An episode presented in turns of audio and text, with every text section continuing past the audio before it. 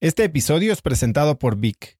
Si me conoces, sabes que soy un consumidor voraz de audiolibros y que he probado todo tipo de aplicaciones para seguir nutriendo mi mente mientras manejo o mientras corro o hago ejercicio, pero sin duda, por mucho, Vic es mi favorita. Con Vic puedes convertirte en una máquina de aprendizaje porque con solo 15 minutos al día puedes leer más de 12 libros al año. En Vic tienen más de 250 mil títulos y puedes escuchar resúmenes de bestsellers en menos de 15 minutos o libros completos, incluido mi libro Haz lo que importa, así como mis Vic originales como Cómo combatir el síndrome del impostor. Vic, por ser escucha de cracks, te regala 7 días de prueba y después contenido ilimitado por solo 167 pesos al mes en un pago anual de 1.999 pesos al suscribirte a Vic. Simplemente ve a cracks.la diagonal Vic. Vic se escribe B alta E E K. Una vez más, es cracks.la diagonal Vic. Este episodio es presentado por Hospital Ángeles Health System. Cada invitado con el que platico en el podcast me abre los ojos a nuevas tecnologías que están impactando de forma positiva la manera en que todos nosotros vivimos. Una de las áreas en las que el avance tecnológico está generando más impacto es en el área de la salud, especialmente con los avances en cirugía robótica que permiten intervenciones con menos sangrado, menos dolor, cicatrices más pequeñas y una recuperación mucho más rápida. Hospital Ángeles Health System tiene el programa de cirugía robótica más robusto en el sector privado en México. Cuenta con 13 robots Da Vinci, el más avanzado y versátil del mundo, y con el mayor número de médicos certificados en cirugía robótica, con la cantidad de horas necesarias para poder operar, ya que tiene el único centro de capacitación de cirugía robótica en todo el país. Este es el futuro de la cirugía. Si quieres conocer más sobre el programa de cirugía robótica de Hospital Ángeles Health System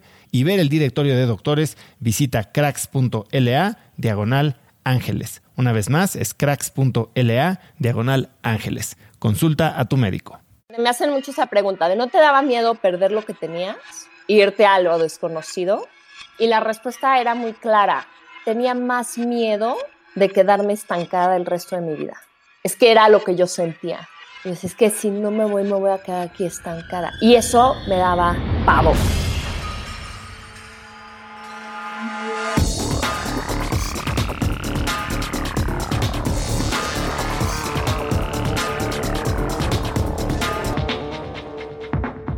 Hola y bienvenidos a un nuevo episodio de Cracks Podcast. Yo soy Osotrava y entrevisto cada semana a las mentes más brillantes para dejarte algo único y práctico que puedas usar en tu vida diaria.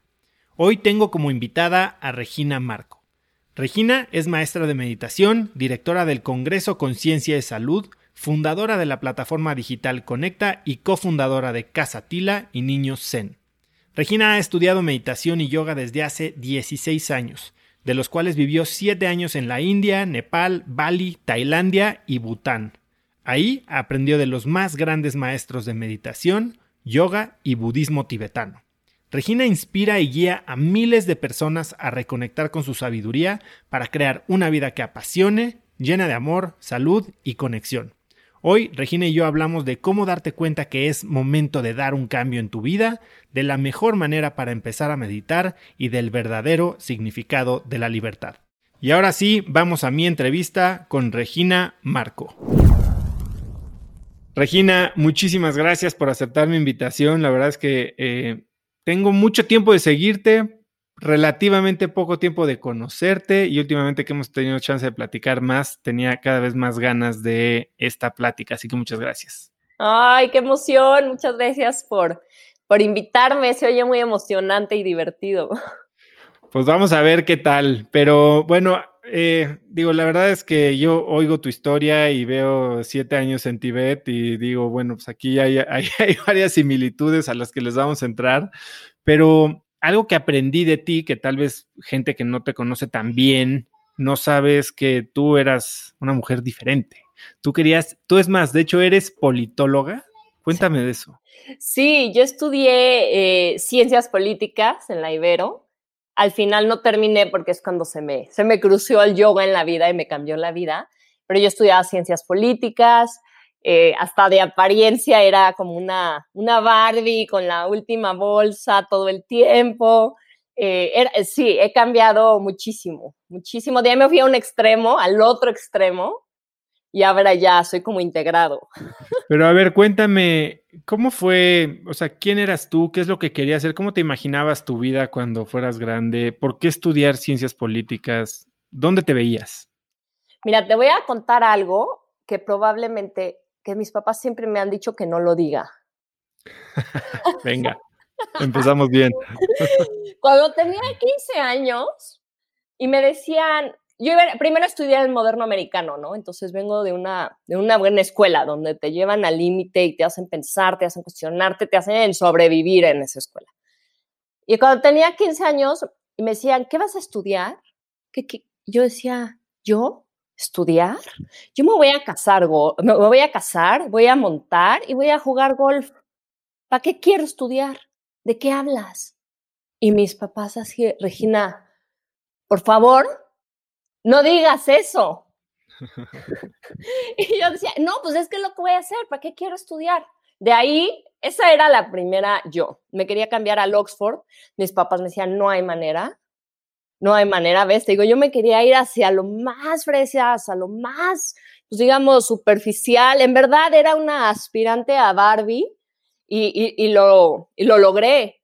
O sea, sí es algo que, que logré, pero sí llegué al momento, dije, ok, tengo que escoger una carrera. Y siempre estuve por unos tíos cerca del ambiente político y siempre me gustó el poder. A ver, platícame un poquito más de eso. ¿Qué significaba para ti el poder? Pues el poder hacer cosas, el poder hacer que las cosas sucedieran. Me gusta la estrategia mental, me gusta la negociación, me gusta el, el poder, el que tengas una idea y puedas hacer que, que funcione. Entonces, pues ya finalmente estaba en la Ibero, iba a ser mi, pues tenía que aplicar algo, ¿no? Ya había acabado prepa y dije, ¿qué voy a hacer? Y dije, pues ciencias políticas. Pero pues porque, porque tenía que escoger una carrera, básicamente, ¿no? Y me encantaba Maquiavelo. el príncipe de Maquiavelo me fascinaba, siempre me ha gustado el poder. ¿Había alguna lección de Maquiavelo que era la que con la que decías, es, este soy yo? Pues no creo que una lección como tal. El fin justifica los medios. Siempre me lo, me lo cuestioné, ¿no? De sí, no, hasta qué punto. Eh, pero sí, con, digo, estaba chiquita, ¿no? Pero visiones políticas fuertes. Me gustaba todo como, como ese tema. Eh, y, y, sí me apasionaba, me apasionaba la economía, me apasionaba los sistemas políticos, esa parte como que sí hacía que dijera, bueno, me voy a despertar para ir a la escuela. Entonces... ¿Y en qué momento tienes esta epifanía o cómo, cómo se da un cambio tan radical en tu vida? Literalmente en el Sport City de Santa Fe.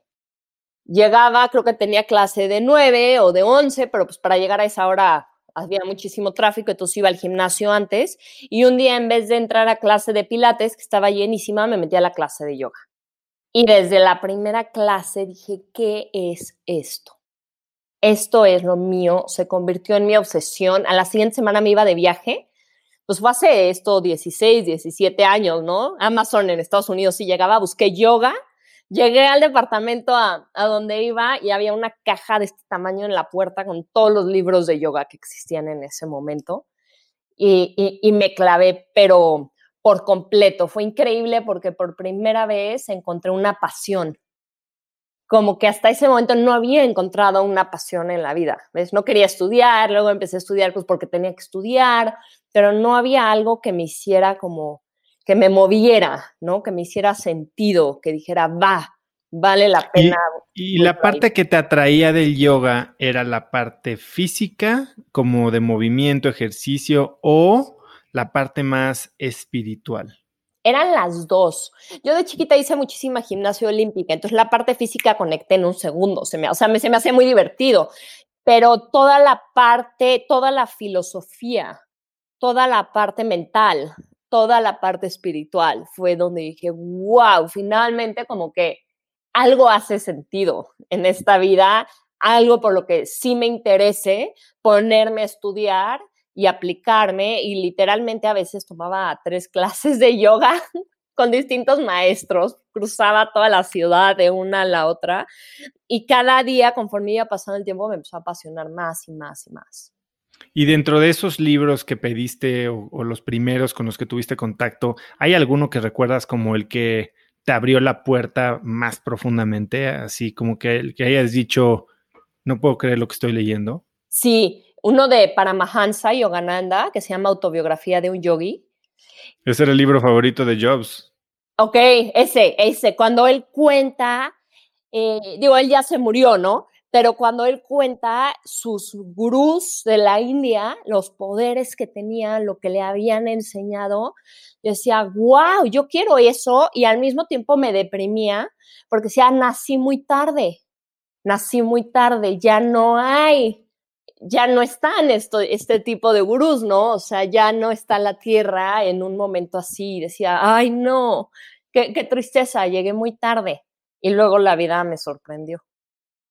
Y en ese momento en el que, a ver, bueno, empiezas a hacer yoga, sigues tú eh, en la carrera, ¿cuánto tiempo pasa hasta el momento en el que decides hacer un cambio ya más radical? Como cinco años. O sea, yo... Fue un buen rato. Sí, fue un buen rato. Yo cuando conocí el, el yoga, tenía mi novio, eh, este, pues igual que yo, bueno, empresario, estudiaba ciencias políticas, iba a la Ibero, te digo, yo era otra persona, ¿no? Entonces me empezó a jalar, me empezó a jalar y yo le decía a mi novio, me acuerdo perfecto, es que quiero ir a la India. Me decía, Regina, no hay manera de que vaya a ir a un país más pobre que el mío de vacaciones. Escoge cualquier otro. ¿Ves? ¿De qué hablas? ¿Por qué quieres ir ahí de viaje? ¿Por qué? ¿De qué hablas? Y este, pero yo veía cualquier cosa de la India, o sea, si fuera una playera de Sara hecha en India y la quería, ¿no? Pero sí me tomó tiempo porque pues tuve que, que cortar por completo, ¿no? O sea, sí fue un proceso muy profundo de transformación. Y, cortas por completo. Justo platicaba con eh, una de mis primeras invitadas al podcast que me decía que el camino del autoconocimiento es un camino muy solitario porque precisamente requiere centrarte tanto a veces en ti mismo que empiezas primero, antes de juntarte con más gente o, gente nueva, empiezas a cortar lo viejo, ¿no? Em, para ti, ¿cómo fue este proceso y en qué momento, o tal vez fue lo que te llevó a, decidirte ir a la India tú sola como para poder poner un, una, pues bueno, un mundo entre tú y tu yo pasado? ¿O cómo funcionó eso? Sí, exactamente. Sí, es un camino muy solitario. A mí lo que me empezó a pasar es que yo no entendía por qué si estaba logrando todo lo que se suponía que la sociedad, la escuela, la familia me habían dicho que tenía que lograr, no iba a cumplir 25 años, llevaba 7 años con mi novio, que es un tipazo hasta el día de hoy, lo quiero muchísimo y lo respeto y lo admiro y somos grandes amigos. Este, ya para ese entonces tenía un programa en la tele que se llamaba Mente y Cuerpo en TV Azteca, ya hablaba de yoga, ya hablaba de meditación en la tele, ganaba muy bien. Pues iba a cumplir 25 años, tenía salud, tenía belleza, tenía juventud, tenía mi pareja, vivía con él en Rancho San Francisco, en nuestra casa, tenía como todo. Y yo decía, ¿y ahora qué voy a hacer? 60 años más así, me voy a matar. Como que sigue en la vida. Eso era como lo único que verdaderamente me hacía sentido era como, no, tengo que, tengo que encontrar algo más, porque esto mm, no, no acaba de ser suficiente para mí. Entonces, la gente no me entendía. ¿Cuál era la reacción cuando lo decías? Pues, ¿de qué hablas? Si ya tienes todo. O sea, en la, en la tele, en mi trabajo, me decían, me iban a, me iba muy bien y me iba muy bien. Entonces, pues ahí todo el mundo quiere ser estrella, ¿no? Y yo ya decía, no, yo ya venir aquí a grabar, qué espanto, yo ya no quiero la relación, como que no entendían. Y de repente un día me fui a un retiro a Acapulco, mi maestro de yoga, de ese momento Jorge Espinosa, con el que empecé, acaba de tener un bebé y se había ido a la India a regresar y dijo, es que si yo no tuviera un hijo, me hubiera quedado un tiempo en la India. Y ese día en esa clase dije, es que es ahorita o nunca, o ya me quedo con mi pareja, me caso, tengo un hijo y voy hacia allá o corto por completo. Y ahí era como 15 de diciembre, regresé, ni siquiera regresé a mi casa, compré un boleto de avión a la India para llegar a la India el día que iba a cumplir 25 años. Al día siguiente llegué a, TV Azteca, renuncié, les dije, acabo el año y me voy. Le hablé a mis papás, le hablé a mi novio y 15 días después estaba volando a la India.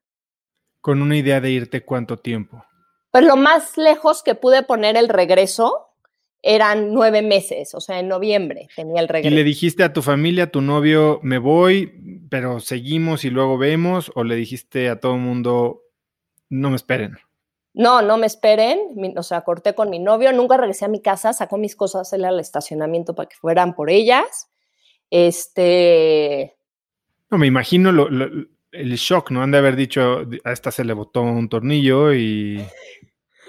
Totalmente, por todos lados, ¿no? Se le botó un tornillo, se va sola a la India. A mí me daba miedo dormir sola, yo no podía dormir sola, a mí me daban ataques de pánico en la noche. O sea, si mi novio se iba de viaje, yo me iba a dormir a casa de mi mamá, para que te, para que te imagines. O sea, venía mi mamá a dormir a mi casa, yo no me podía. Y de repente desde, ya dejé todo, ya renuncié, eh, nunca me habían encargado ni de mis finanzas.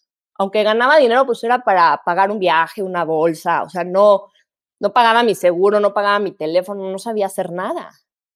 Y de repente, desde ya me voy en 15 días. Quiero llegar a la India a celebrar mi cumpleaños número 25 sola.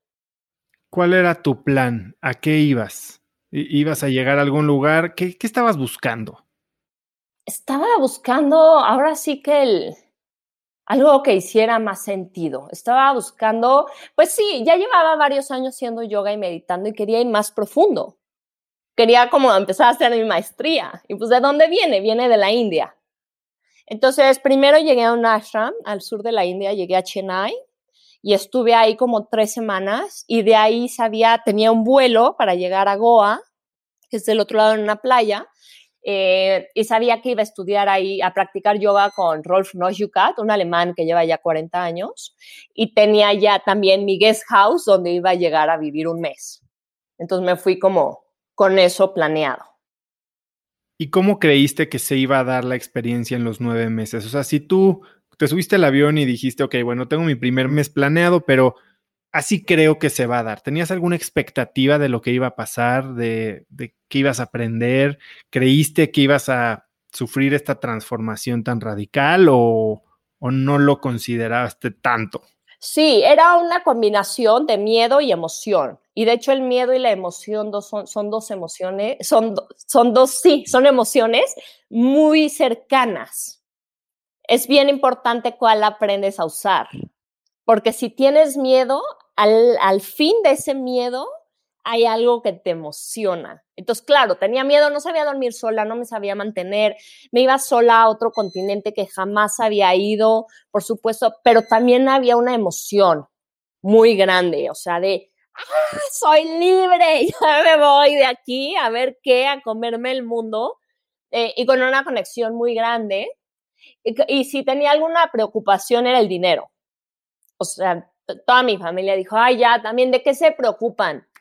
En un mes se le va a acabar el dinero y le vamos a pagar un boleto de avión de regreso y ya. Es más, hasta mi psicólogo le pregunté, ¿cuánto tiempo crees que aguante? Dijo, como tres meses. Y ok, va. ya te había puesto el reto. Ahora, justo te quería preguntar eso. Eh, en el momento de tomar la decisión de, romper con todo, eh, ¿qué es lo que había en tu cabeza? Había, no, sé si estabas tan 100% convencida o si había un como doble diálogo en el que una parte te decía, lo tienes todo y tal vez sí te estás volviendo loca y otro lado te decía, pero es que si no lo averiguas, nunca vas a saber. ¿Había ese diálogo en tu mente? Sí, sí había ese diálogo, pero exactamente, me hacen mucho esa pregunta de, ¿no te daba miedo perder lo que tenías? Irte a lo desconocido? Y la respuesta era muy clara. Tenía más miedo de quedarme estancada el resto de mi vida. Es que era lo que yo sentía. es que si no me voy, me voy a quedar aquí estancada. Y eso me daba pavor. Es, es, durísimo lo que estás diciendo. Yo a mucha gente con la que platico, yo creo que el dolor es una, un, motor mucho más grande que el placer. O sea, nos hace movernos, nos hace tomar acción mucho más dramáticamente que el placer. Y tú, por ejemplo, al, estar sintiendo este miedo a estancarte, ¿cómo te imaginabas que se podía ver tu vida en esos 60 años si no tomabas acción? Ok, mira, te voy a contar, ahí te va otra cosa, que, que va a ser a lo mejor que todo haga un poco más de sentido.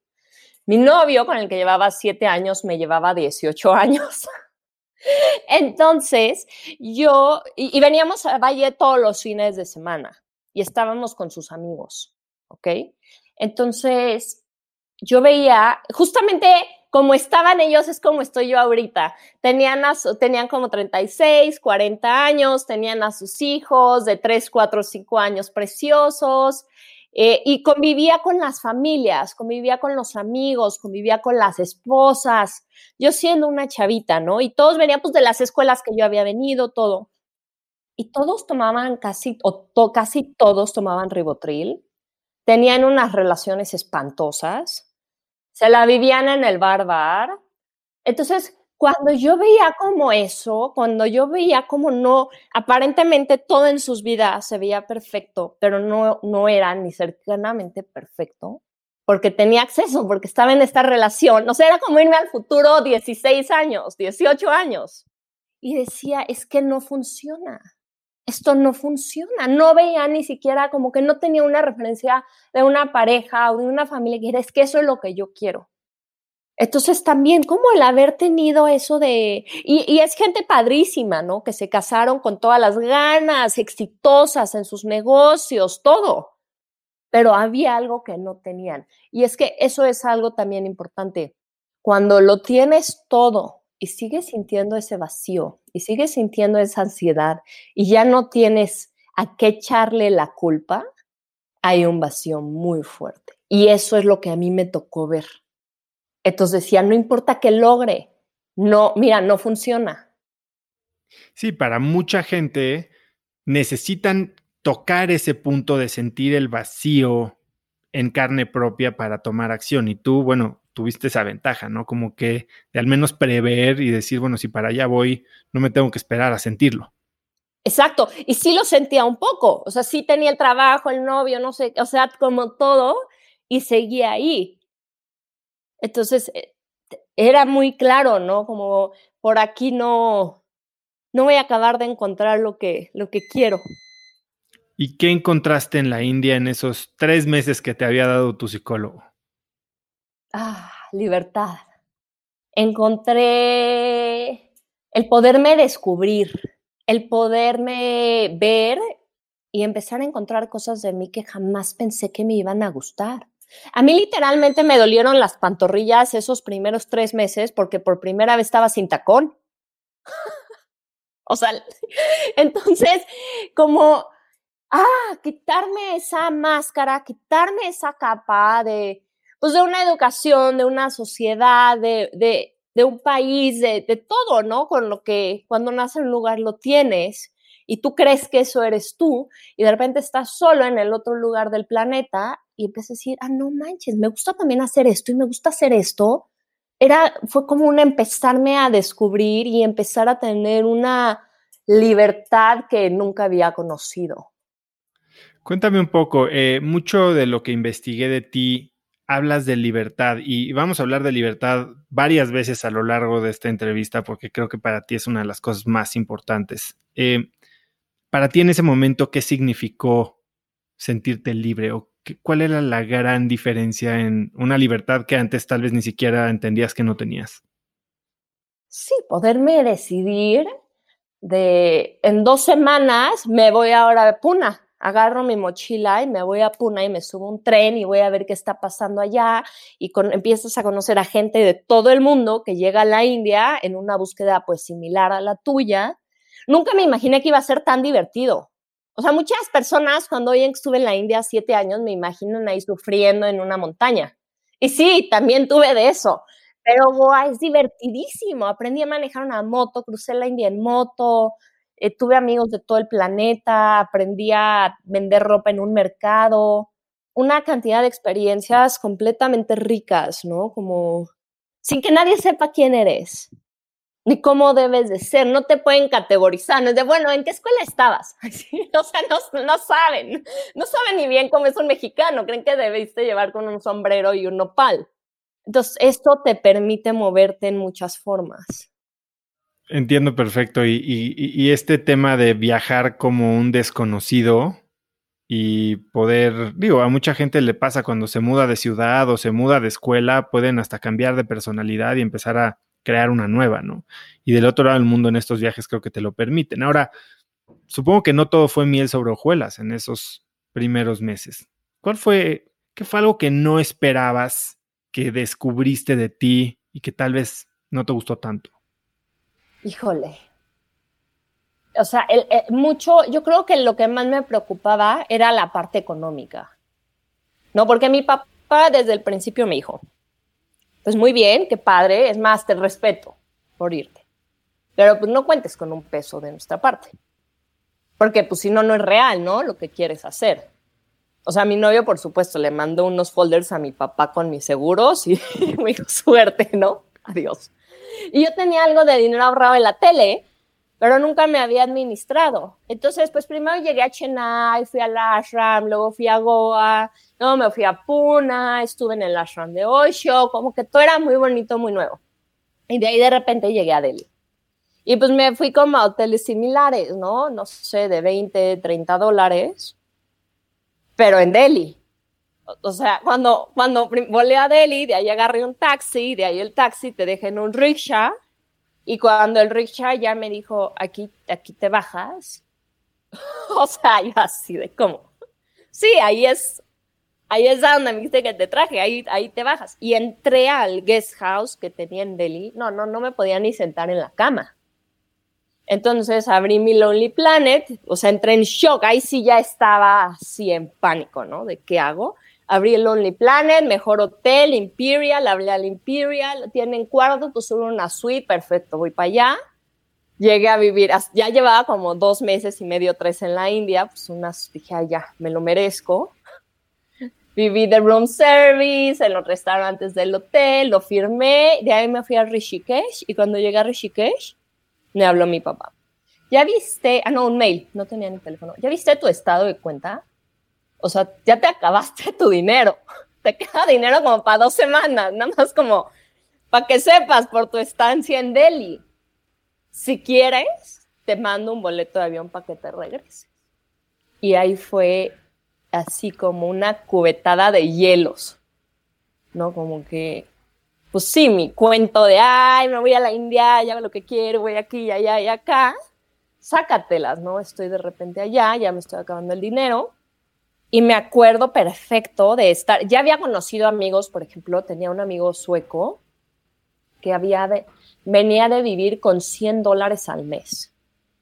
Y entonces ahí fue como súper fuerte y me acuerdo perfecto estar junto al Ganges y tomar la decisión de no voy a dejar que el dinero acabe con mis sueños. Así tenga que vivir con 100 dólares al mes, no lo voy a permitir. A partir, yo era shopaholic. O sea, yo antes de irme a la India, mis papás hablaban conmigo y me decían, Regina, yo creo que tienes un problema porque no es normal cómo compras. Todo lo que ganaba en la tele me lo compraba en bolsas y así, ¿no? Y, este, y dije, no, voy a tener que aprender a no comprar nada. No sé cómo lo voy a hacer, pero el dinero no va a acabar con mis sueños. Entonces, ese fue un turning point muy fuerte en donde ahora sí, pues como diríamos, la realidad me alcanzó y pues mi viaje primero de princesa, de, ay, niña que se escapa de México, voy aquí, voy acá, voy allá, ahora sí que voy a hacer, ¿no? Y vendí, le pedí a mi mamá que vendiera mis bolsas, mis maletas, mis chamarras y con eso pude vivir un año. Lo vendió a mi abuela, a las amigas, así, ¿no? Remate de lo que dejó Regina. Oye, antes de seguir con la historia, me acabas de decir que estuviste en el ashram de Osho. ¿Cómo fue esa experiencia? ¿Cuánto tiempo estuviste ahí? ¿Cómo se vivía? Digo, yo he leído a Osho y tengo la perspectiva de Wild Wild Country, el documental de Netflix, que bueno, no, no habla muy bien de el sistema, por decirlo así. ¿Cómo lo viviste tú? Yo estuve varias veces. Ahora, yo, yo obviamente cuando llegué a Osho ya no existía, ¿no? Entonces, como es el, bueno, como era el ashram de Osho en Puna, cuando yo llegué, era como, es un resort de meditación, hermoso, todo zen, con la alberca más bonita de la India. Eso sí, te vistes de maroon, pero toda esa parte loca, sexual, todo eso que se ve en el Wild Wild West, en el documental de Netflix, no está ahí. O sea, eso ya no pasa. Es muy diferente. Sí es gente libre y tengo muchos amigos en mi vida en Goa, pasé siete temporadas en Goa, que sí es Wild Wild West, es el lugar más salvaje que yo conozco en este planeta. Yo pasé ahí siete temporadas y sí tengo bastantes amigos que acabaron siendo buenos amigos de 60, 70 años, que sí vienen de haber estado con Osho. O sea, ellos sí vivieron ahí, con él. La verdad es que toda esa gente que yo conozco no fue mi camino espiritual. Yo veo Osho más como una parte, es como terapia, es como terapia emocional. Eh, es gente increíble, es gente muy libre es gente muy en sí mismos, muy auténticos, grandes sanadores, grandes terapeutas. Es así como, como yo los conocí. Eh, yo estuve en el ashram de Puna, luego estuve en el ashram que tienen también en Nepal, regresé otra vez al ashram de Puna. Para mí ahí era como unas vacaciones de la India, porque está todo muy bonito, muy cuidado. Pero, pero sí, claro, es el documental. Yo también vi el documental y wow, ¿qué es esto? Oye, Regina, y entonces, bueno, te llega este Day of Reckoning con el tema del dinero, donde tomas la decisión de ahora sí el punto de no retorno. Eh, y, ¿Y cuándo eso se convierte en siete años? O sea, ¿qué pasa y en qué momento dices, esto ya pasó de tres meses a un año y esto es quien soy yo y aquí seré? No, pues, pues se va dando. Es que la verdad es que es un estilo de vida increíble, sobre todo si tienes esta parte de una búsqueda espiritual y donde eres una persona, pues nómada, que te gusta explorar el mundo. Eh, porque, pues te digo, empiezas a tener amigos de todo el mundo.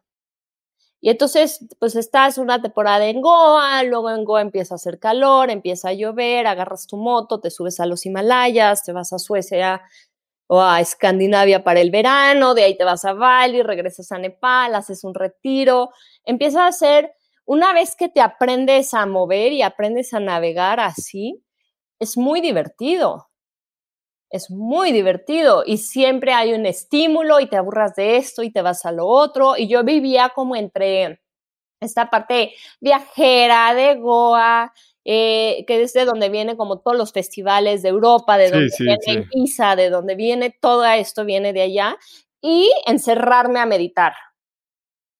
Entonces, esos dos... Esto era medio una dicotomía ahí medio rara, ¿no? Porque por un lado estás buscando este camino espiritual, eh, meditación, eh, contentment o, satisfacción, gratitud con lo que tienes. Y por otro lado también, pues viviste siete años de backpacker, echando relajo, este, en un sentido que si te escucho hablar de, pues me aburría de un lugar y me iba al otro y me iba al otro, esta adaptación hedónica, ¿no? De que nunca es suficiente y ahora voy buscando el nuevo reto. ¿No cambiaste un poquito pues, lo que tenías en México de pues más bolsas, más zapatos, más viajes por ahora más fiestas, más ciudades, más amigos diferentes?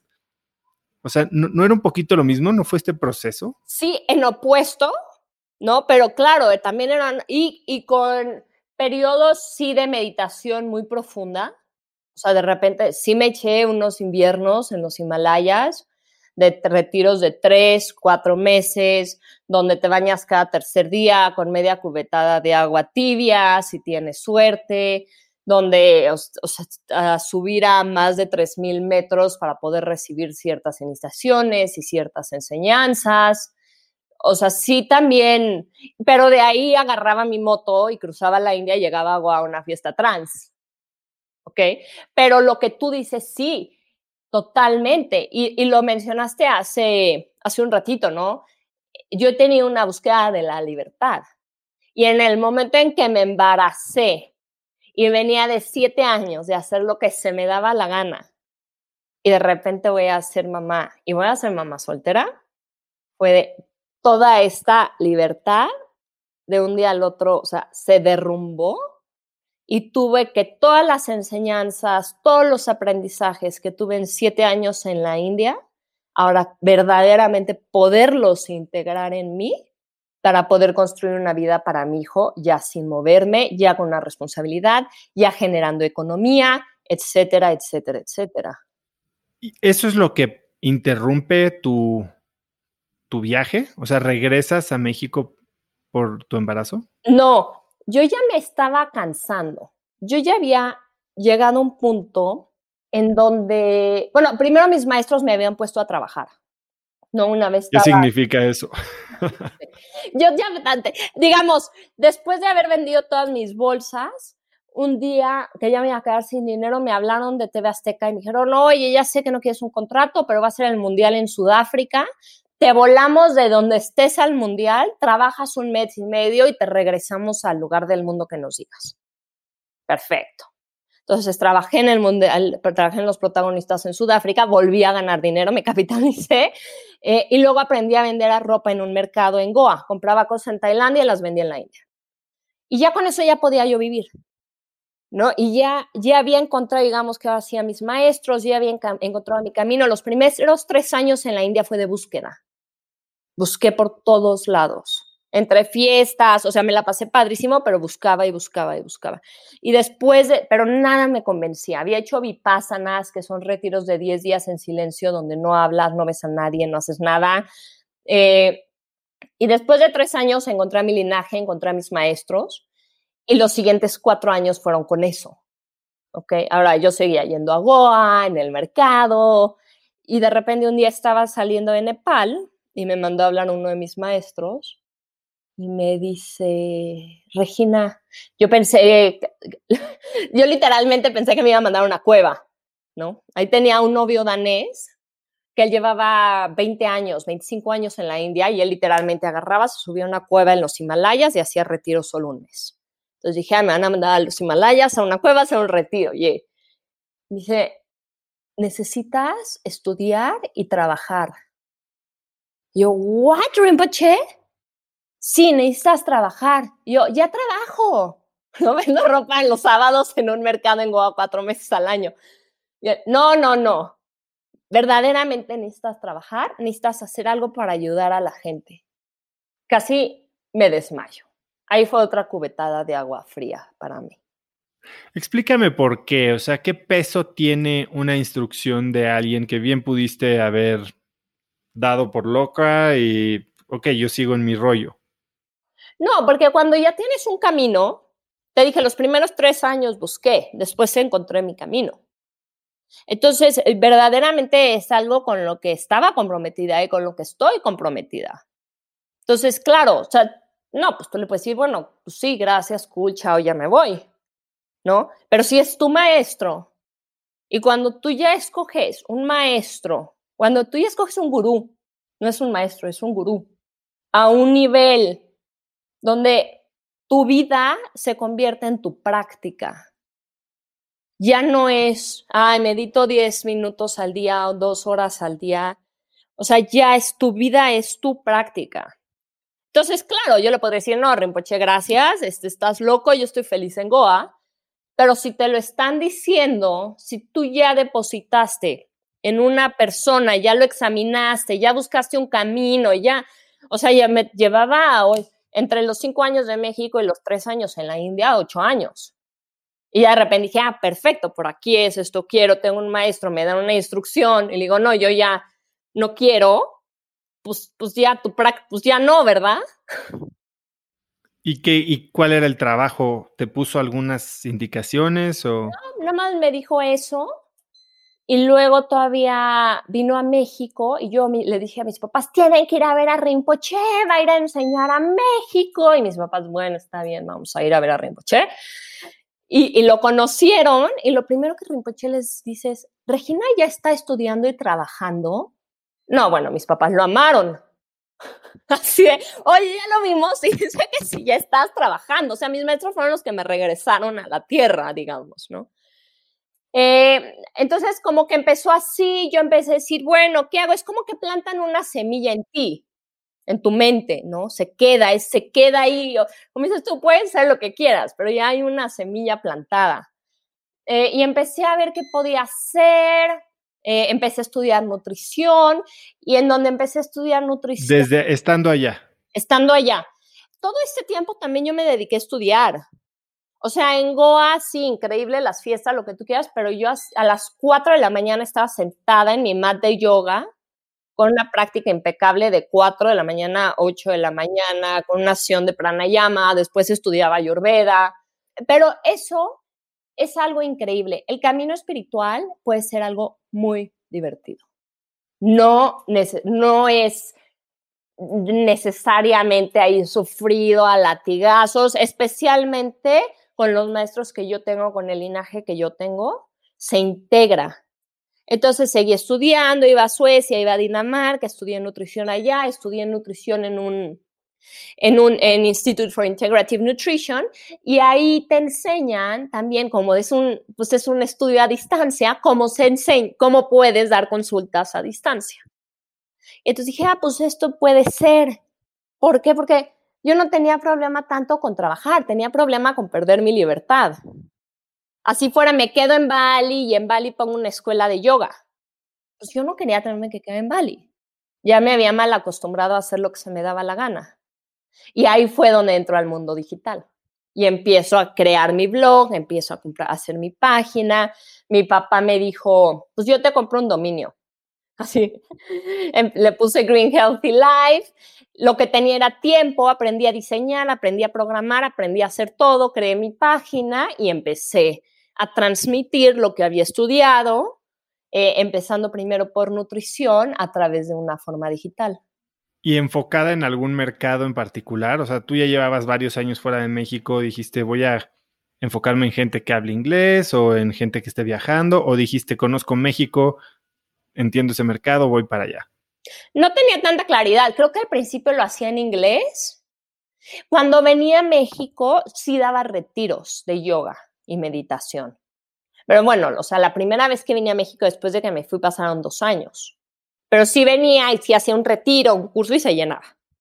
Entonces, no, no salía, digamos, al mundo digital sabiendo lo que sea ahorita, ¿no? Como que puse mi página y te doy, pues te doy consultas uno a uno a distancia y me acuerdo tal cual, en retiros en los Himalayas de dando mi consulta y empecé como, empecé a trabajar en algo que pudiera ayudar a la gente y que hiciera sentido para mí.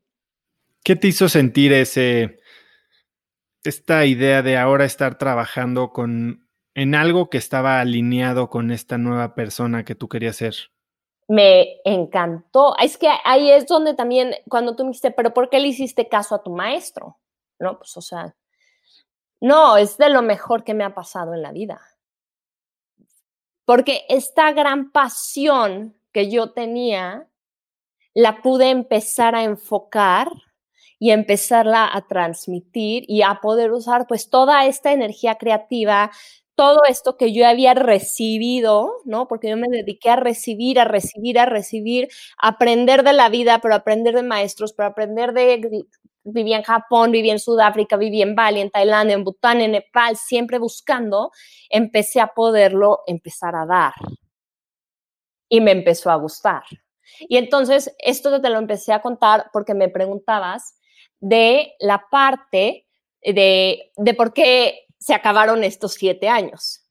Y entonces vivir en la isla dejó de ser tan divertido. Porque, por ejemplo, me acuerdo una vez que estaba dando un, programa como con 150 personas, hice un reto, yo lo, yo lo dirigí desde Nepal, literalmente tenía que caminar dos horas al Hyatt de Katmandú a cargar mi computadora, porque en Nepal, en Katmandú, tienes electricidad una tercera parte del día. ¿No? Entonces, y, rentar un cuarto la noche que iba a dar mis clases en vivo para que no se me cayera el internet. Y entonces, pues todo lo que implica India y Nepal se empieza a volver un desastre y un desgaste muy fuerte. y, y, y yo ya sentía que ya estaba llegando a otra etapa. Todos son etapas en la vida. No hay nada que te va a hacer feliz por siempre. Y ya sentía, ya quiero algo más, ya quiero, ahora quiero empezar como a echar raíces. Pero no era tan fácil parar, ¿no? Porque es un estilo de vida que una vez que te acostumbras es muy divertido. Y lo que pasó es que estaba en Nepal y me tocó el terremoto allá. Y eso fue lo que me regresó a México, el terremoto de Nepal, que fue durísimo. Y de ahí luego no fue el embarazo, el embarazo fue acá. Re, nada te va a hacer feliz por siempre. Eso es algo súper duro que creo que no muchos aceptamos. Ay, ya sé. ¿Cómo, cómo te lo recuerdas? ¿eh? Pero ¿cómo te lo recuerdas y para qué te ayuda acordarte de esto? Sabiendo que todos son etapas. Mi, mi etapa en México hasta los 25 años ¿no? Digamos, de los 18 a los 25. Fue todo una parte de crecimiento para mí, fue increíble, era algo que yo quería experimentar, yo quería ser Barbie, llegué a ser Barbie, eh, vi que no era suficiente, busqué por otro lado, eh, fue, fue increíble, crecí muchísimo. Y luego necesité otra cosa, necesité ir más profundo y recibir y viajar por el mundo y hacer un millón de cosas. Y luego ya necesitaba otra cosa. Me acuerdo también, yo estaba como de, no puede ser, o sea, es que hasta cambiarte de lugar cada tres meses se vuelve monótono. Hasta eso te acostumbras y te deja de dar el kick. Y también me quedaba muy claro que me podía ir a, me encantaban los cambios extremos, de estar en los Himalayas en un retiro a estar en Shibuya en Tokio, ¿no? Como los electroshocks, ¿no?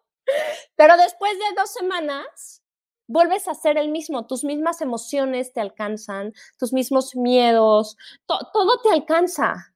Y entonces, tanto cambié en el exterior, mientras tenía una práctica de meditación y, y espiritual que me hacía ir viendo qué pasaba en mi mente, que me quedó muy claro, no, el problema es completamente de adentro.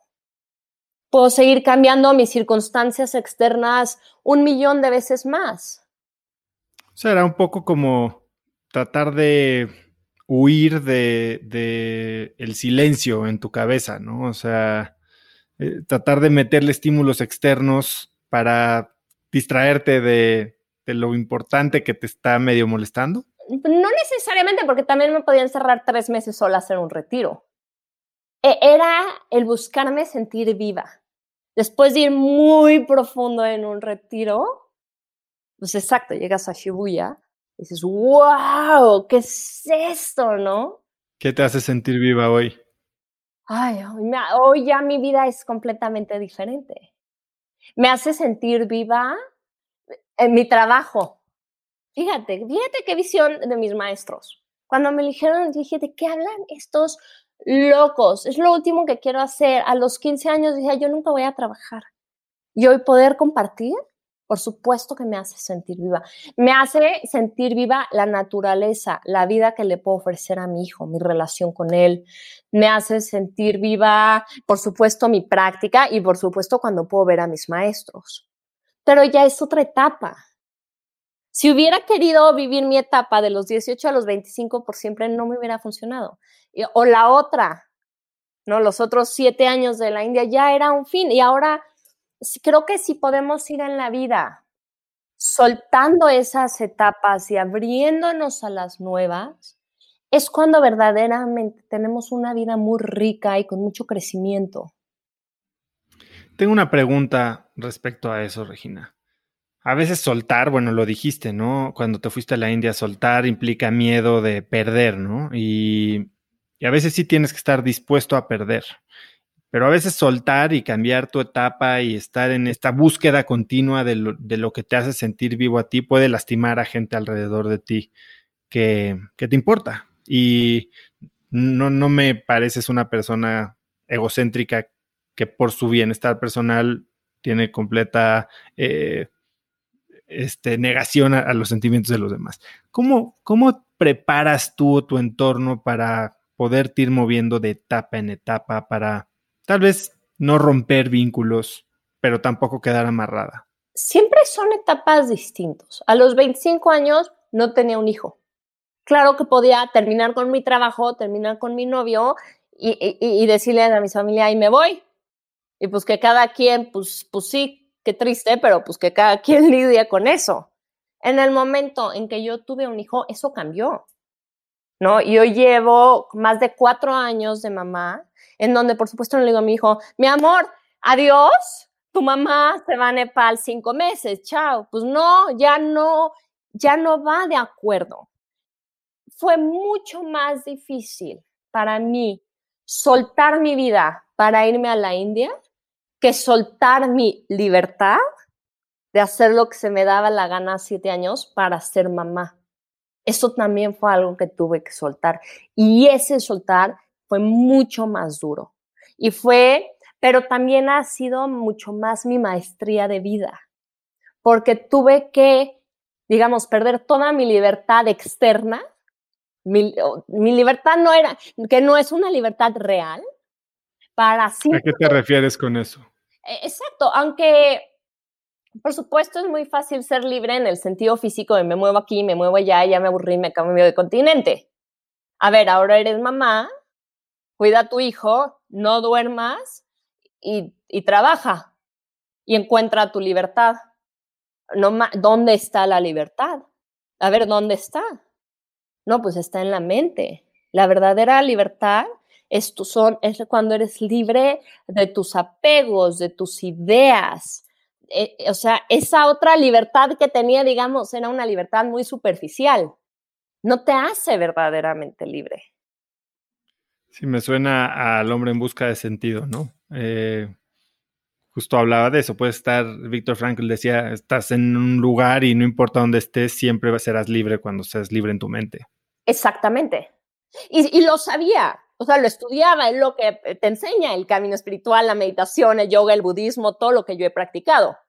Pero es muy fácil repetirlo, ¿no? Cuando agarras un avión y te vas, y otra cuando ya no te vas.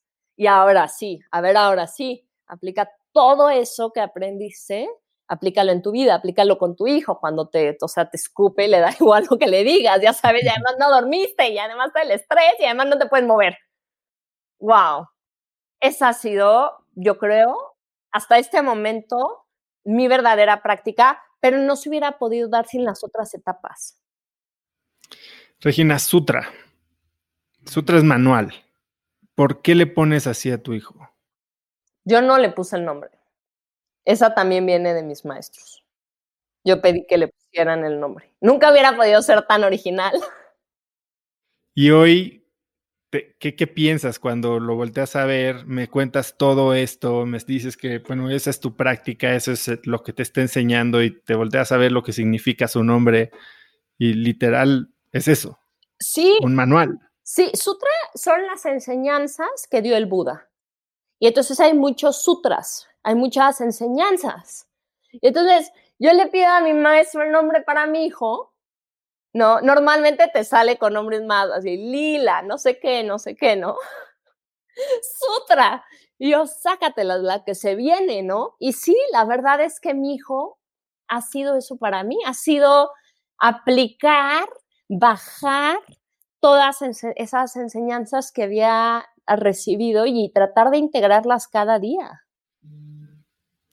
Y hoy, ¿cómo, si tuvieras un consejo un aprendizaje, una lección para una mamá soltera o no soltera que tal vez está hoy ahora en pandemia batallando con ser mamá full time, miss full time, esposa full time. ¿Qué, le dirías? ¿Cómo, cómo manejar ese, ese estrés? Yo creo que primero dándonos cuenta que somos mucho más poderosas de lo que jamás creímos yo me acuerdo, y, por eso empecé esta entrevista contando esa historia, ¿no? De yo decía que no voy a estudiar, yo voy a jugar golf y montar. Y te he repetido también la parte económica, porque yo no entendía cómo yo un día me iba a poder mantener a mí misma, se me hacía imposible. Entonces, creo que una vez que te conviertes en madre, te salen como superpoderes como mujer. Y creo que tenemos en el mundo, pero en especial en estos países más machistas, una idea, o por lo menos yo la tenía, una idea muy enraizada de yo necesito a un hombre, yo necesito a alguien que me ayude a, cargar este peso de la vida. Y la verdad me ayudó mucho vivir en Escandinavia y tener a muy buenas amigas suecas danesas para que me cambiaran ese chip, pero el ver que, y no se trata de convertirnos en hombres, no se trata de tratar de ser Margaret Thatcher, ¿no? no, se trata, creo que de con nuestra energía femenina, con nuestra energía de madres, con nuestro poder creativo, que es enorme, darnos cuenta cómo podemos mucho más a nuestra propia forma, ¿no? Yo ahorita tengo aquí a mi hijo, le hice una mini escuelita con otras dos familias en la casa, estoy trabajando, tengo a mi pareja, tengo mi huerto, tengo las vacas. Eh, en verdad, la cantidad de cosas que hago en un día es impresionante y sí, a veces sí me vuelvo completamente loca. Eh, pero me encanta, es ese poder tan femenino de poder crear y de podernos mover de muchas formas. Entonces yo creo que es es mucho de esto, de volver a, reconocer este, este poder. Y no es una guerra contra los hombres, al contrario, yo no soy así de feminista, no, amo a los hombres. Eh, pero tampoco dar nuestro poder que lo damos nosotras mismas. Eso creo que a mí es lo que más me ha encantado. Me ha encantado que hoy como mujer puedo, puedo ser muchas cosas al mismo tiempo y eso hace mi experiencia de vida muy rica. Una frase que te oí decir es que una parte del éxito de lograr hacer todo esto que me estás diciendo es darte tiempo sin sentir tanta culpa, que eso es parte del proceso. Totalmente y literalmente tuve que ir a terapia con una súper terapeuta que tengo, Giselle Reyes, que es terapeuta de mamás. Y, ella no sabe, porque yo tengo además como la mamá perfecta. Es maestra, pero pues toda su vida estuvo pegada a nosotros y nació para ser mamá. Y pues de repente salgo yo de mamá, ¿no? Que vengo de vivir por el mundo, que además pues, pues tengo mi propio negocio, que hago un millón de cosas y que lo, yo no vivo nada más para ser mamá. Y traía una culpa terrible. Y tuve que trabajar muchísimo en esa culpa y, digo, además la cantidad de horas que paso conmigo al día es impresionante, pero el saber, soy muchas cosas. Soy mamá, pero soy empresaria, pero soy maestra de yoga, pero soy pareja, pero, pero, pero necesito tiempo para mi práctica espiritual y para decorar mi casa. Y sé que cuando voy permitiéndome vivir esas diferentes cosas, esas diferentes áreas de mí, soy mucho mejor mamá y llego a ver feliz a mi hijo y, cada vez lo puedo involucrar más también en las actividades. Claro. Ahora, también otro tema de los que hablas es de tu relación con el dinero, y ahorita me lo, me lo mencionaste, ¿no? Y creo que muy poca gente habla de su relación con el dinero, lejos de, de tratar temas de abundancia y más, más, más, más, y desbloquea el flujo del dinero que te va a llegar. Eh, lo tuviste, después lo dejaste y ahora estás como que en un punto en el que entiendes que puedes tener impacto y que el dinero es un vehículo para ello. Sí, yo soy pro abundancia, pero sé que el dinero y la abundancia tampoco me dan la felicidad. O sea, eso lo tengo muy comprobado. Pero, por ejemplo, sé también que por alguna razón que jamás me imaginé en la vida, estoy en una posición donde sí lo puedo generar. Y lo puedo generar además haciendo proyectos increíbles que ayudan a muchísimas personas y puedo generar economía. No nada más para mí. ¿no? Entonces también en ese momento donde se necesita tanto, me encanta. Yo no estoy para nada peleado con esto, mis maestros no están para nada peleados con eso, o sea, ellos son los que me han empujado, al contrario, a hacer todo. Eh, y también algo importante es, una parte, una cosa es la parte económica, una parte es el dinero y otra cosa es la abundancia. Conozco gente muy rica que no es abundante. que siempre se sienten pobres, que sienten siempre en que el planeta, que ahora sí la economía va a estar terrible y todo está terrible y hay que ahorrar y no hay que gastar porque las cosas están terribles. Y, y digo, ahorita sí estamos en el 2020 si quieres, pero traen siempre ese discurso y cuentan cada peso de una propina que van a dar y cada peso de lo que gastan. No son abundantes Vivir abundante es, es, otra cosa. Por supuesto, necesitas dinero, necesitas una parte económica en este planeta, pero vivir abundante, pues, ves, la naturaleza es abundante, la tierra es abundante, nuestras relaciones son abundantes, nuestras ideas son abundantes, nuestra comida es abundante. Entonces, buscamos la abundancia verdaderamente se da en muchas áreas de nuestra vida y, necesitamos una parte económica también, pues, para un intercambio, ¿no? Y para poder también, si podemos generárselo a alguien más. Sí, creo que algo que mencionaste tú a lo largo de estas líneas de gente que no piensa en abundancia o que no vive en abundancia. Es, estos pensamientos son los que nos hacen perseguir un futuro inexistente en el cual creemos que ahora sí vamos a estar satisfechos y felices. Y es un poquito lo que amarraba yo antes, ¿no? Esta búsqueda constante de algo más, lo que sigue que nos va a hacer sentir vivos. Y hoy, hoy tú cómo piensas de eso? O sea, hoy me estás hablando de una abundancia en el momento presente. Sabes que esto es de lo más difícil de poder comprender, digamos, si le queremos llamar del camino espiritual, porque es una contradicción. Necesitamos dos cosas simultáneas necesitamos aprender a trabajar en dos cosas. A ver. Una es la presencia, este momento como es, porque no hay más. Siempre sigue siendo este momento. Y la otra, al mismo tiempo, una visión, una actividad, una creación, un crear, ¿no? Un, magnetizar, un, sí, un ir creando tu futuro. Son las dos. Así lo he aprendido yo. Hacemos las dos. Pero... Sí, creo, eh, entiendo un poquito lo que dices y creo que a mí también me ha confundido un poco en ocasiones en las que te dicen, oye, pero si estás contento en el presente, entonces significa que no estás creando nada al futuro y que puedes caer en la mediocridad y el conformismo. ¿Tú lo ves diferente? Sí, yo lo he visto en mis maestros. O sea, yo lo he visto en mis maestros, por ejemplo, imagínate, ellos llegaron de Tibet, que no es así como que de Canadá. O sea, literalmente eran de la tribu de Tibet, altísimo en las montañas, de otra cultura, de, o sea, los últimos que se han conectado a este planeta, ¿no? Hasta allá arriba. Esto es, como irte a la luna, estar allá. Y llegaron de, de Tibet, con nada, caminando, ¿no?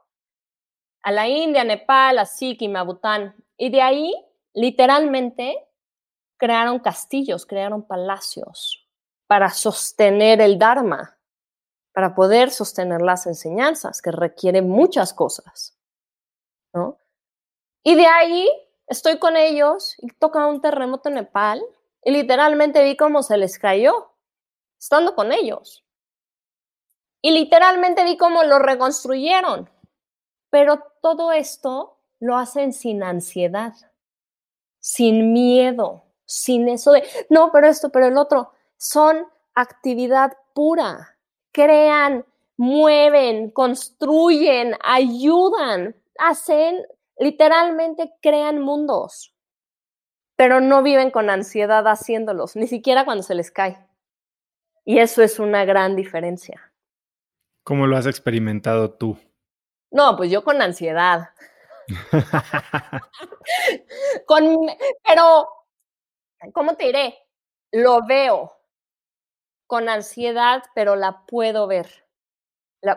o, siento chino, pero ve, o sea, por lo menos digo, me está ganando, esto no, está mal. ¿Qué voy a hacer?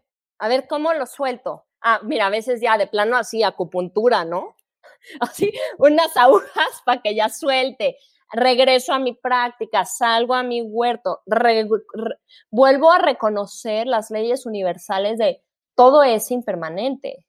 Cuando nosotros, hay un ejemplo muy bueno que dicen, es como, puedes irte a la playa con tus hijos y pasarte un día hermoso construyendo castillos de arena y disfrutar muchísimo ese día con ellos.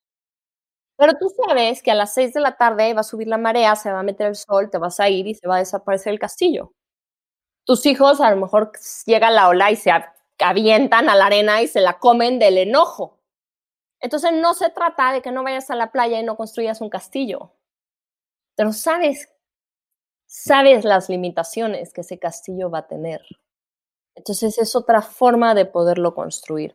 Pero no, a mí a veces se me olvida, ¿no? Y estoy furiosa porque algo me cambió y no sale como yo quiero, pero pues vuelvo a leer un libro, oigo a mi maestro, medito y digo, claro, pues ¿qué esperabas?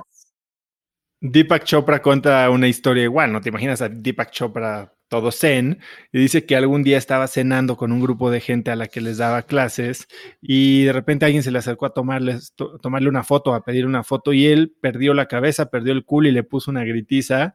Y entonces cuando se va y se da cuenta y se, se sorprende o hace conciencia de que perdió el control, regresa y les dice, esto es una lección de que a todo mundo nos pasa y que de lo que se trata es de estar conscientes de que nos está pasando para poderlo aceptar, dejar fluir y regresar a donde queremos estar.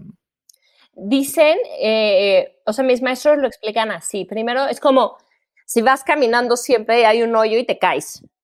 Y vuelves a pasar y te vuelves a caer en el mismo hoyo. Y, vuelves y de repente un día ya puedes ver y decir, ok, ahí hay un hoyo. Entonces ya vas al hoyo y a lo mejor, no sé, te caes y te quedas agarrado. Y a lo mejor después ya agarras y le das la vuelta y ya nada más se te cae un pie. Y el hoyo siempre va a estar ahí. Hay un día donde igual ya tomas otro camino. Entonces, sí, la práctica, la meditación, el budismo te empieza a hacer consciente, te empieza a hacer que sepas cómo está funcionando tu mente. Y en un principio es espantoso, porque todo lo que tienes proyectado hacia afuera, es culpa de este y el otro y no sé qué, de repente empiezas a ver tu propia mente y empieza a quedarte muy claro de dónde está viniendo. Entonces es como, hoy no es más fácil proyectar hacia afuera. Que tomar responsabilidad. Que tomar responsabilidad. Pero también tomar responsabilidad pues trae cosas increíbles, porque conforme empiezas a ver que la realidad que vives la creas tú, por un lado son malas noticias, porque pues de quién es la, quién es el culpable, ¿no? Y pero por otro lado son buenas porque la puedes cambiar porque puedes cambiar tu propia mente.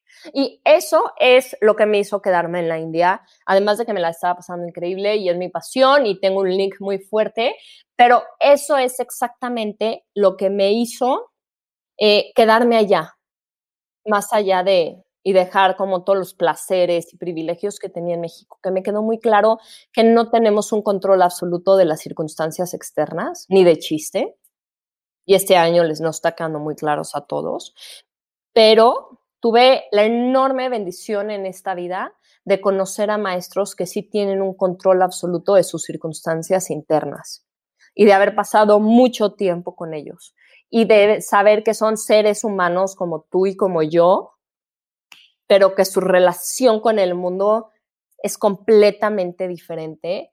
Y, dije, esto sí vale la pena, esto sí vale la pena aprenderlo porque esto sí es un refugio, esto sí me da seguridad más allá de las circunstancias externas.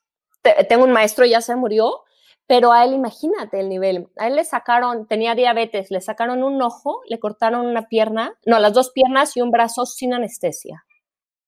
A ese nivel de control mental yo he estado con, con personas, he aprendido de ellos, ¿no? No, yo no. A mí me saca la muela del juicio y me desmayo pero, pero te pone la vara muy alta de la capacidad humana que tenemos. ¿Cómo empiezas? A ver, yo, mucha gente me preguntó cuando les dije que iba a platicar contigo, que, a ver, ¿cómo empiezas a meditar? ¿Cómo le sugerirías a alguien si es poner la mente en blanco, si es dejar los pensamientos pasar, si es, ¿qué, qué, qué, qué define una sesión de meditación exitosa? Ok, hay muchísimos tipos de meditación.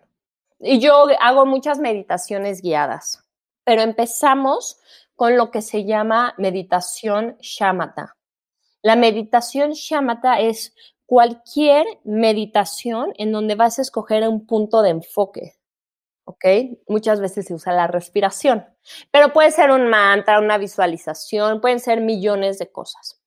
Entonces, vas a enfocar tu mente en algo, la respiración. Si quieren, ahorita guiamos una. Y entonces, tu mente se va a mover.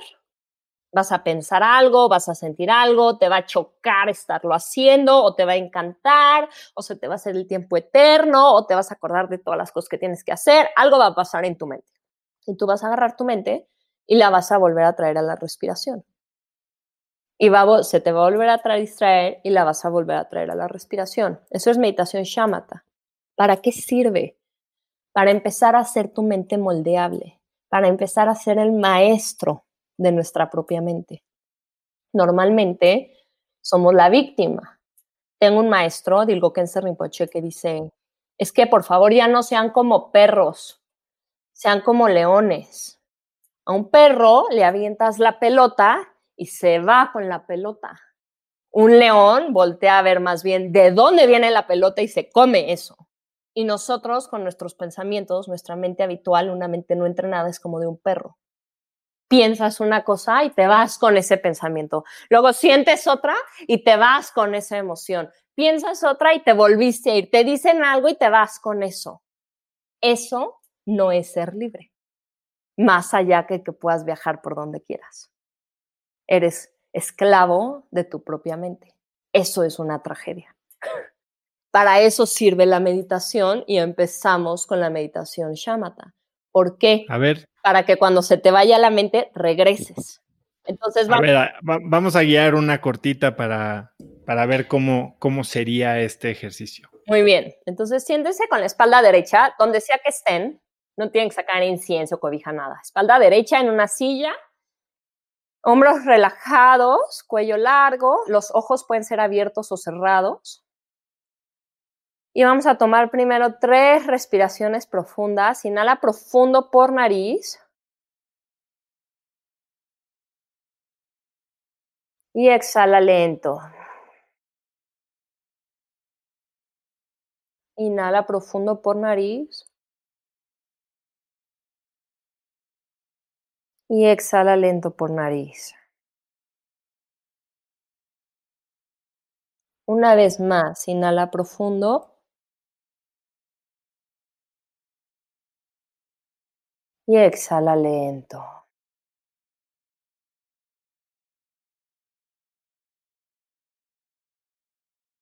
Suelta el control de tu respiración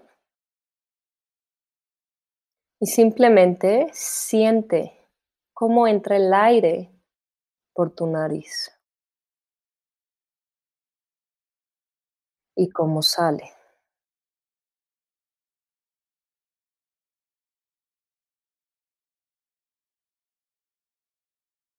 Y siente cómo entra y cómo sale.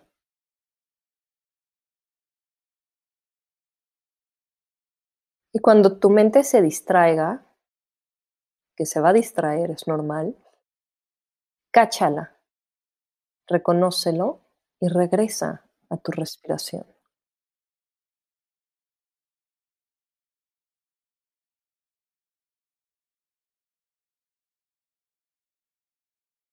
Y vuelve a cachar y regresa a sentir cómo entra el aire y cómo sale el aire por tu nariz.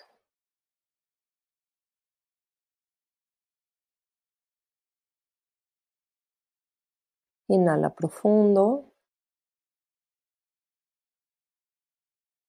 Y exhalo lento. Y si estás listo, abre los ojos sin mover tu cuerpo.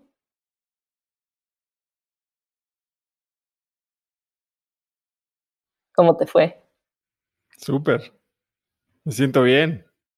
Regresas a ti. Sí, sí, sí.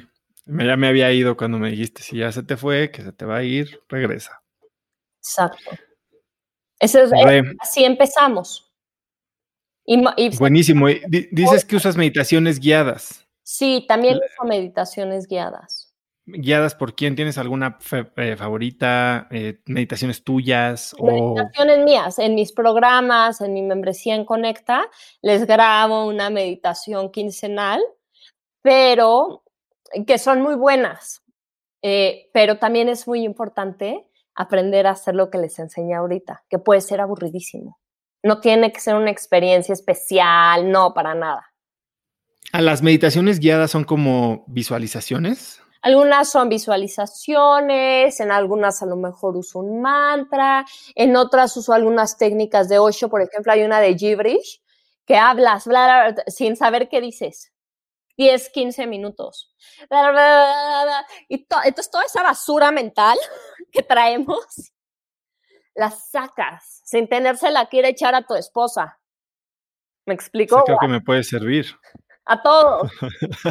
es como limpiarte, ¿no? Entonces, hay técnicas así que son más técnicas emocionales, más técnicas psicológicas, ¿no? Que, que funcionan, que las necesitamos. yo decía, es que ¿cómo los puedo sentar a meditar si son un manejo de emociones y de ansiedades y estrés. Entonces, por eso primero los ponía a sacudirse o los ponía a hablar en un gibberish o a hacer... A bailar.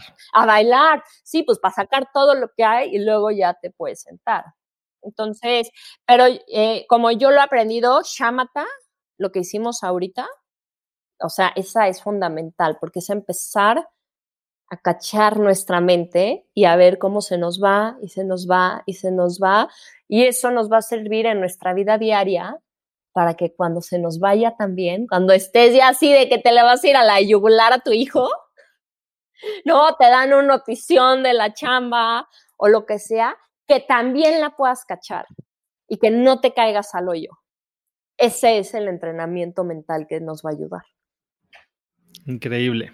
Re, ahorita me estabas diciendo que tienes esta membresía em, y tienes muchas otras cosas en las que estás trabajando. Ahorita cuéntame un poco hoy qué es tu vida, cuáles son los proyectos en los que estás más metida. Eh, ahorita mi corazón está en Conecta. Conecta es esta, esta plataforma, es una membresía en donde mes con mes voy dándoles contenido nuevo, que es muy importante. ¿Por qué? Porque como yo lo he aprendido, como yo lo he vivido, es un camino. No, no llegas ya un día a una meta y te acuestas en una hamaca y todo estuvo feliz para siempre. Es más bien un proceso continuo de transformación y de profundizar. Entonces, por eso dije, bueno, entonces voy a crear una membresía en donde mes con mes podamos ir creciendo, les puedo ir compartiendo, les doy dos meditaciones nuevas cada mes, una clase conmigo, cada mes tenemos un tema en específico en el que profundizamos, puede ser manejo de ansiedad o meditación o ayurveda. Cada mes vamos aprendiendo como algo que nos ayuda a, a vivir mejor. Tenemos un invitado especial. Entonces, Conecta es sabiduría y transformación continua y en comunidad. Y eso, bueno, abro inscripciones, voy a abrir eh, algunos lugares para la membresía a finales de septiembre. Voy a dar una, y doy una masterclass de cómo amar, cómo crear una vida que amas en esta nueva normalidad que va a ser el 26 de septiembre. Y ahí les, les explico cuál es la metodología, ¿no? Cuál es la, cómo lo vas construyendo.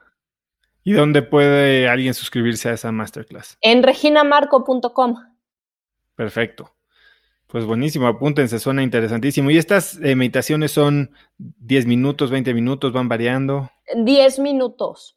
Yo también, aunque he pasado mucho tiempo en retiro, pero como yo lo he aprendido, como viene de, de mis maestros, son momentos cortos, repetidos muchas veces hasta que se vuelva continuo. Y eso va perfecto para la vida moderna. No se trata de que te sientes dos horas. Se trata de que, digamos, insertes como pequeños antivirus a lo largo de tu día para regresar a ti. Me parece una excelente, eh, ¿cómo se dice? Una eh, similitud, no, ya ni sé con la palabra, pero analogía. Eh, para el antivirus, porque sí, a mí la verdad es que yo trato de meditar las mañanas, a veces mi objetivo es 10 minutos, eh, de repente veo una meditación guiada, pero se oye padrísima, pero es de 25 minutos y como que a mí me sigue costando trabajo. Y hay veces que hago de una a tres minutos, tipo esta, voy a tratar de, cortarla para tenerla ahí en las notas del episodio y, y hacerla. Si puedes hacer esta de tres a cinco minutos, tres o cuatro veces al día, es mucho más efectivo que sentarte media hora en la mañana.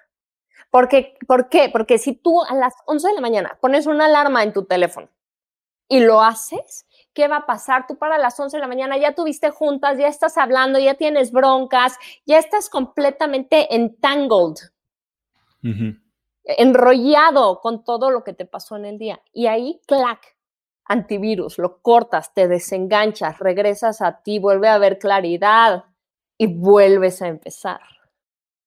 Buenísimo. Estudiaste em, nutrición, eh, eres health coach. ¿Hay algún, ahorita mencionaste que tienes vacas, ¿hay algún alimento, dos alimentos que de plano no tienen cabida en tu dieta? ¿Azúcar? ¿En cualquier forma?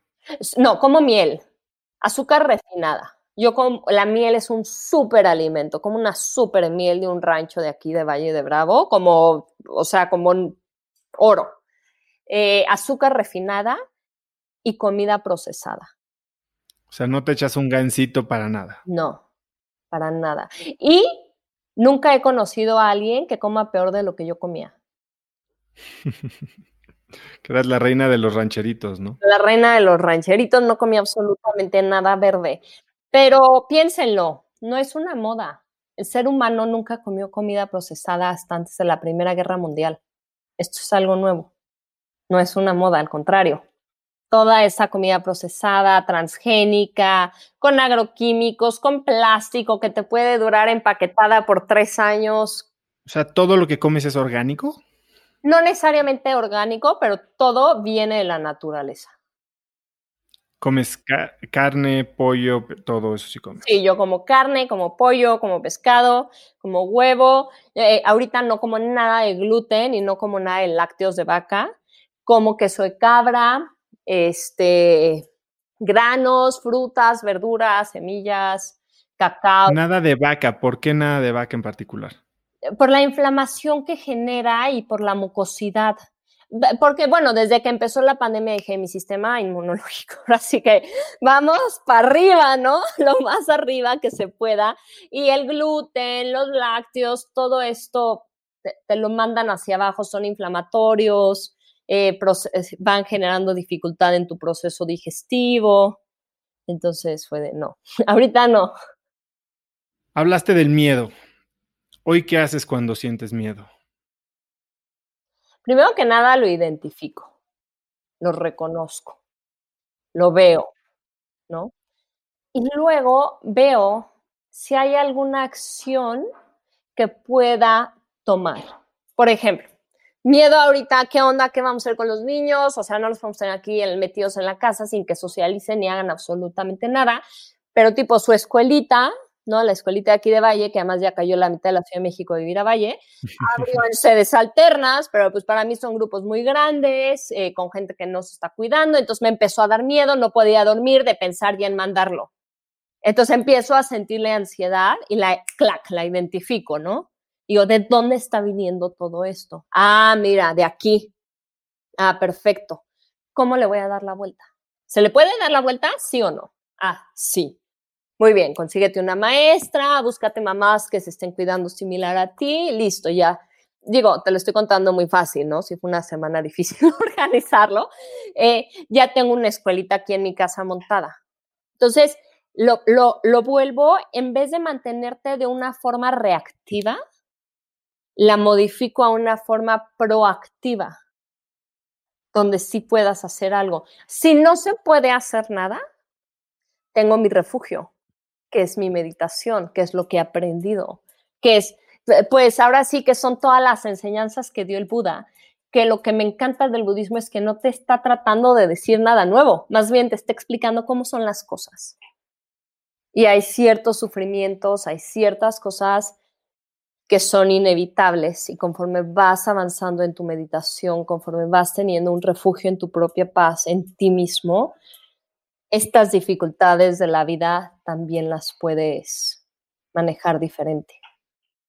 Buenísimo. Y por último, porque sé que te tienes que ir, si tuvieras que escribir un mensaje en el cielo para que millones de personas lo vieran, ¿qué diría? Ay, descubre quién eres.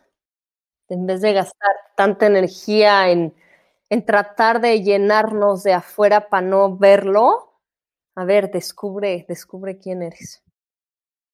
Me encanta. La verdad es que lo que has hecho y conocer de dónde viene todo lo que hoy vemos, digo, hoy has impactado la vida de miles de personas, tus masterclasses son súper populares, tienes a miles en, en, la membresía, das cursos eh, y, y, saber de dónde viene todo eso y, y que no es simplemente una moda de alguien que encontrar una manera fácil de hacer lana y viajar y, ¿sabes? O sea, que, que, tiene un trasfondo y un objetivo, un propósito de impacto. A mí me encanta y aprecio mucho que lo hayas compartido. Eres una verdadera crack. Muchas gracias por estar aquí conmigo. ¿Dónde puede seguirte la gente, contactarte? Pues lo mejor, la verdad, es en mi Instagram, arroba regina-marco. Si es donde estoy más presente, donde más comparto y también en mi página reginamarco.com. Buenísimo. ¿Algo más que quieras agregar? Pues que usemos estos momentos de, coyuntura, de dificultades, donde, donde dábamos lo que las cosas por garantizadas cambian para, para crear mejores realidades. Cuando algo se, se desmorona, podemos quedarnos traumados de que se está desmoronando o podemos ver cómo reconstruir diferente. Y, y creo que es la, la, oportunidad que se está presentando en, en este momento. Buenísimo, pues muchas gracias por compartirlo, Re. Espero que nos veamos pronto y que tengas un gran fin de semana. Gracias, Oso. Abrazo a toda tu comunidad y a ti. La verdad es que la historia de Regina me parece fascinante y me ayudó a conocerla mucho mejor y conectar mucho más con su mensaje. Si te gustó el episodio, compártelo con alguien usando el link cracks.la diagonal 087. También sigue Cracks Podcast en Spotify o suscríbete en iTunes y califícanos ahí con 5 estrellas para que más gente nos pueda encontrar. Mencióname en Instagram o Twitter con la lección que más te llevas de Regina como arroba osotrava y menciona a Regina como arroba regina-marco. Puedes encontrar links a todo lo que Regina y yo hablamos el día de hoy en cracks.la diagonal 087. Y eso es todo por hoy. Yo soy Osotrava y espero que tengas una semana de cracks.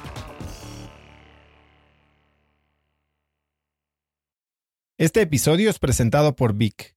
Si me conoces, sabes que soy un consumidor voraz de audiolibros y que he probado todo tipo de aplicaciones para seguir nutriendo mi mente mientras manejo o mientras corro o hago ejercicio, pero sin duda, por mucho, Vic es mi favorita. Con Vic puedes convertirte en una máquina de aprendizaje porque con solo 15 minutos al día puedes leer más de 12 libros al año. En Vic tienen más de 250 mil títulos y puedes escuchar resúmenes de bestsellers en menos de 15 minutos o libros completos, incluido mi libro Haz lo que importa, así como mis Vic originales como Cómo combatir el síndrome del impostor. Vic, por ser escucha de cracks, te regala 7 días de prueba y después contenido ilimitado por solo 167 pesos al mes en un pago anual de 1.999 pesos al suscribirte a Vic. Simplemente ve a cracks.la diagonal Vic. Vic se escribe B alta E E K.